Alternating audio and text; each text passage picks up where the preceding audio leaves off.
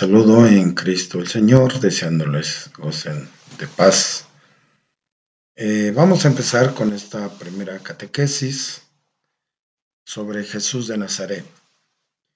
Y vamos a tratar de trazar alguna imagen sobre Jesús de Nazaret.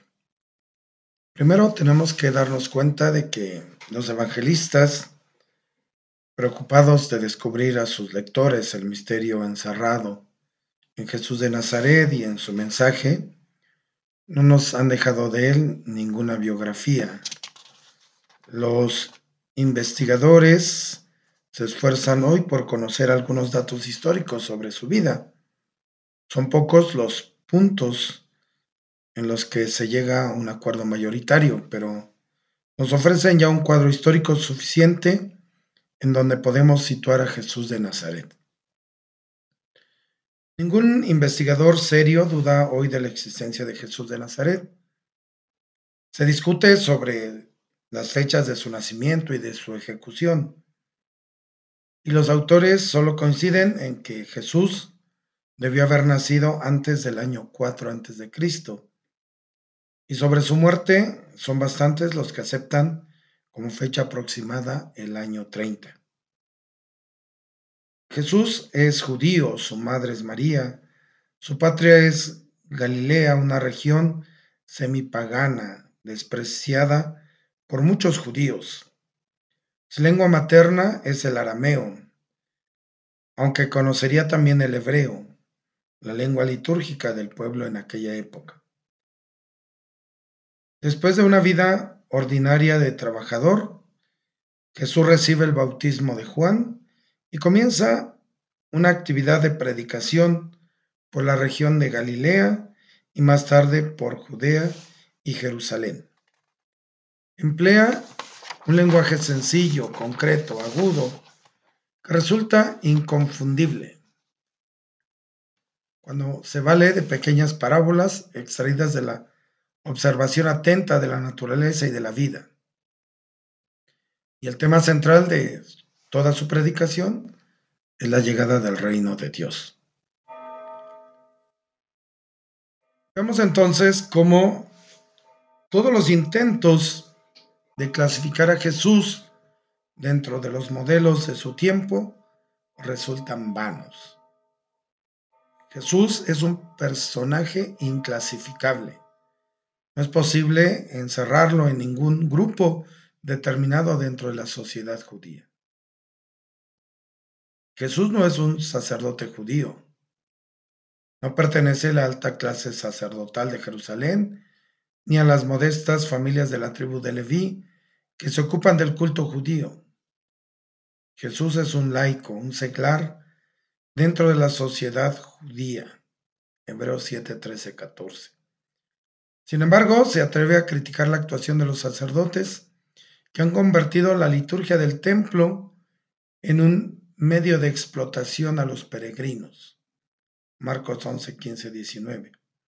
Y su despreocupación a la hora de acercarse a los hombres verdaderamente necesitados de su ayuda. Lucas 10, 13, 37. Jesús no es un saduceo, no pertenece a esos grupos representantes de la alta aristocracia judía que adoptaban una postura conservadora tanto en el campo político como religioso. Por su parte, colaboran con las autoridades romanas para mantener el orden establecido por Roma, que de alguna manera favorecía sus intereses. Por otra parte, rechazaban cualquier renovación en la tradición religiosa y cultural del pueblo. Jesús es un hombre de origen modesto, que caminaba por Palestina sin un denario en su bolsa y que ha vivido muy alejado de los ambientes saduceos. Su libertad frente a las autoridades romanas y su enfrentamiento cuando se oponen a su misión. Lucas 13, 31, 33. No recuerda la diplomacia saducea. Por otra parte, Jesús ha rechazado la teología tradicional saducea Mateo 22, 23, 33. Jesús no es un fariseo. Los fariseos constituían un grupo no muy numeroso, pero muy influyente en el pueblo. Muchos de ellos pertenecían a la clase media y vivían formando pequeñas comunidades, evitando el trato con gente pecadora. Se caracterizaban por su dedicación al estudio de la, de la ley, su observancia rigurosa de la misma, sobre todo el sábado. La observancia de prescripciones rituales, ayunos, purificaciones, limosnas, oraciones, etc. Jesús ha vivido enfrentado a la clase farisea, adoptando un estilo claramente antifariseo. Se mueve libremente en ambientes de pecadores, dejándose rodear de publicanos, ladrones y gente de mala fama. Condena con firmeza la teología farisea del mérito, de aquellos hombres que se sienten seguros ante Dios y superiores a los demás. Lucas 18, 19, 14. Critica su visión legalista de la vida y coloca al hombre no ante una ley que hay que, hay que observar, sino ante un Padre al que debemos obedecer de corazón. Mateo 5, 20, 48. Rechaza violentamente la hipocresía de aquellos hombres que reducen la religión a un conjunto de prácticas externas a las que no responde una vida de justicia y de amor. Mateo 23. Jesús no es un terrorista celota, ni ha tomado parte activa en el movimiento de resistencia armada que ha ido cobrando fuerza en el pueblo judío en su intento de expulsar del país a los romanos y establecer con la fuerza armada el reino mesiánico.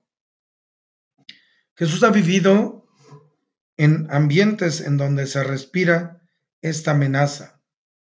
Además, su libertad y su actitud crítica ante las autoridades, Lucas 13, 32, 20, 25, 22, 25, 26, ante los ricos y los poderosos, Lucas 6, 24, 25, 16, 19, 31, y sobre todo el anuncio del reinado de Dios, hizo posible que fuera acusado de revolucionario.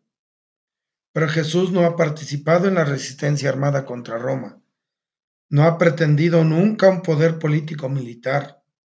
Su objetivo no era la restauración de la monarquía davídica y la constitución de una nación judía libre bajo el único imperio de la ley de Moisés.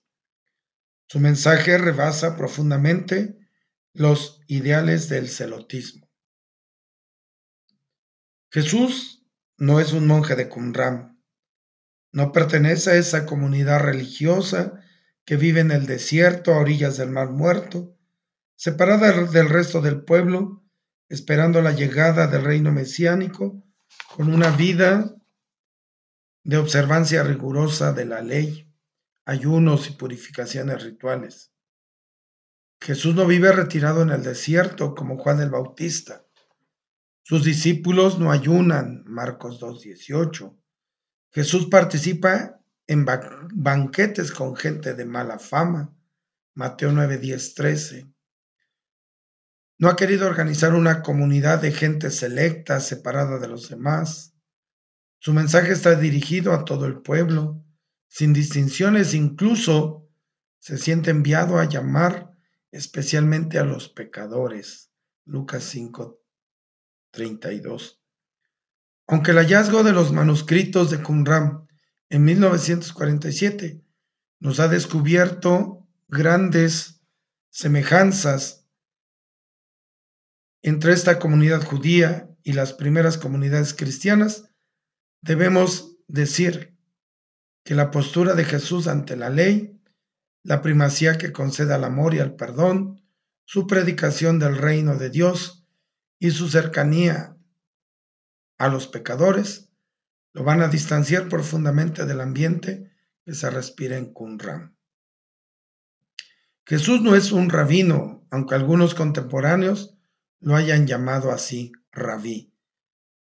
Jesús, sin una sede doctrinal, rodeado de gente sencilla, pecadora, mujeres, niños, no ofrece la imagen típica del rabino de aquella época. Ciertamente Jesús no es un rabino dedicado a la interpretación de la ley para aplicarla a las diversas circunstancias de la vida. Por otra parte, Jesús habla de una sociedad desconocida, sin necesidad de citar a ningún maestro anterior a él, e incluso sin apelar a la autoridad de Moisés. La gente no consciente, perdón, la gente, la gente era consciente de que enseñaba como quien tiene autoridad y no como los escribas. Marcos 1:22. Jesús no es un profeta más en la historia de Israel. Es cierto que fue considerado por sus contemporáneos como un profeta de Dios. Mateo 21, 11, 21, 46, Lucas 7, 16. Adoptó una actuación en estilo profético, como aquellos hombres portadores del Espíritu de Yahvé y portavoces de la palabra de Dios para el pueblo. Pero Jesús no es un profeta más dentro del pueblo judío. No siente la necesidad de legitimar su predicación, aludiendo a una llamada recibida de Yahvé, como hacían los profetas judíos. Amos 7:15, Isaías 6:8-13, Jeremías 1:4-10. Tampoco emplea el lenguaje propio de los profetas, que se sienten menos por, meros portavoces de la palabra de Yahvé. Así habla el Señor. Escucha lo que dice Yahvé, oráculo del Señor. Jesús emplea una forma típica suya, totalmente desconocida en la literatura profética, que manifiesta una autoridad plena y sorprendente. En verdad, en verdad yo les digo. Además Jesús no se mueve como los profetas, en el marco de la alianza entre Yahvé e Israel para hablar al pueblo de las exigencias de la ley, de las promesas del Dios aliado con el pueblo o de los castigos que les amenazan como consecuencia de la inobservancia de la alianza. Jesús anuncia algo totalmente nuevo. El reinado de Dios empieza ya a ser realidad.